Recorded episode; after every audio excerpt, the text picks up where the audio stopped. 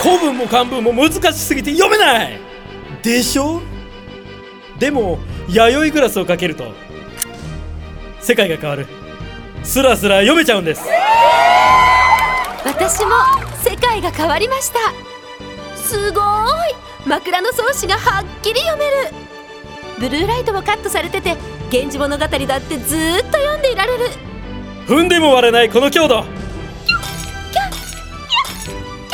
安心のメイドインジャパンすごいぜ弥生グラス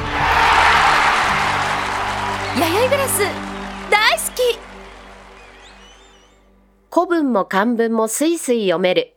弥生グラスが0時をお知らせします。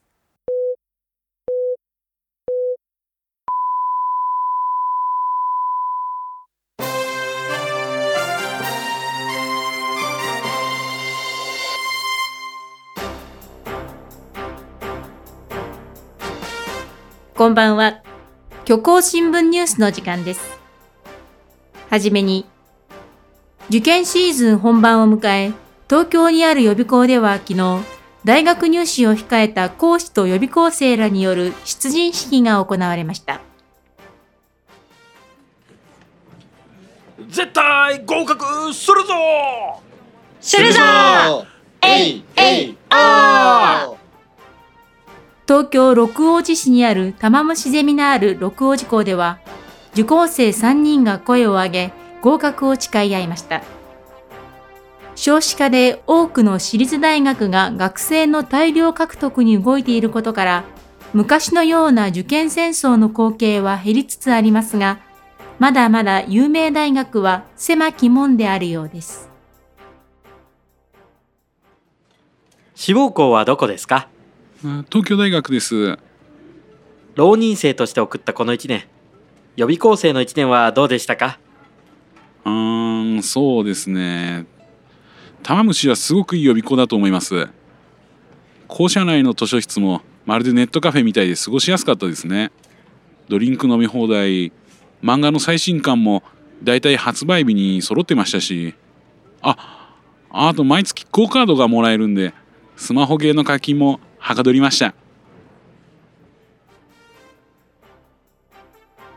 この日行われた出陣式では、受講生全員に来年度の受講を10%オフにする特別クーポンを配布。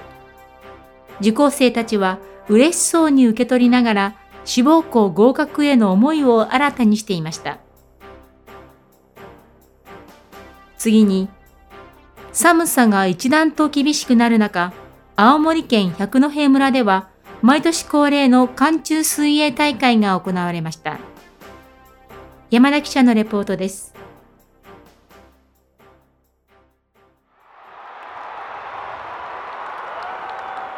私は今青森県百戸村で開かれている寒中水泳大会の会場にいます今年の大会には5歳の男の子から日本最高齢121歳の男性まで総勢60人が参加。真っ白なふんどしを身につけおよそ50メートル離れた対岸まで6人ごとに分かれて泳ぎを競います。村の言い伝えによりますと寒中水泳は今からおよそ600年前の室町時代地元の神社で神事として行われるようになったのがきっかけだということです。えちなみに現在の水温は3度まるで氷水のように冷たいですが気温がマイナス9度なので逆に水の中の方が暖かく感じられます。そしてもう一つこの大会では日本でも珍しい光景が見られます。それは会場に訪れる豪華ゲスト。政財界の大物や人気俳優時には海外からのセレブもこの百戸村に次々に足を運び祭りの様子を見物に来るのです。そしてそんな有名人の姿を一目見ようと全国から多くの見物客が訪れます。えではここで会場から少し場所を移してこちらの建物に入りましょう。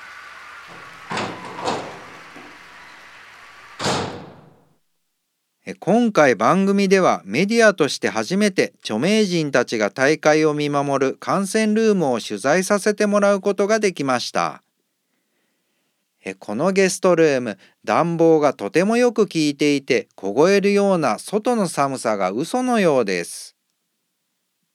え私が寒中水泳に挑戦するって思ったんですか残念実は地元の人しか参加できない神事ということで私は参加が認められていないんです。さてえゲストルームの奥から何やら声が聞こえますね。第3レースは6枠の青年が本命でしょうな。とりあえず1億くらい買っとこうかな。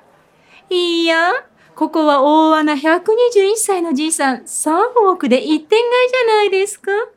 負けてもたった3億。当たったら一気に1000億ですよ。それもそうか。まあ3億くらい捨ててもいいか。えー、どうやらここに集まっている人たちは寒中水泳で誰が勝つか賭けにしているようです。すいません。ちょっとお話伺っていいですか？はい。あれえっとあなたひょっとして電気自動車を作っている会社の CEO のえー、っとすごいお金持ちの方ですよね。はい。うわ本当に有名人だ。どうですか？寒中水泳をご覧になって。最高ですね。寒さに震える庶民が裸で泳ぐ姿をこの暖かい部屋から眺める優越感。しかも一着当てたら配当も出ますしこの日が来るのを毎年楽しみにしてます。ありがとうございました富裕層の下水一面が垣間見える素晴らしいお話でしたね。ところで実は私もさっき1レース100万円分買っちゃいました。的中したら2億円の大穴になるそうで私もこれを当てて庶民を見下ろす富裕層の仲間入りを果たしたいと思います山田記者でした最後に今日の天気です地球晴れのち曇りところによって雨か雪寒冷地は寒く、熱帯地は暑くなるでしょう。虚構新聞ニュースをお伝えしました。このまま引き続き、インターネット放送局プレイでお楽しみください。この番組は、弥生グラスの提供でお送りしました。弥生グラス、大好き。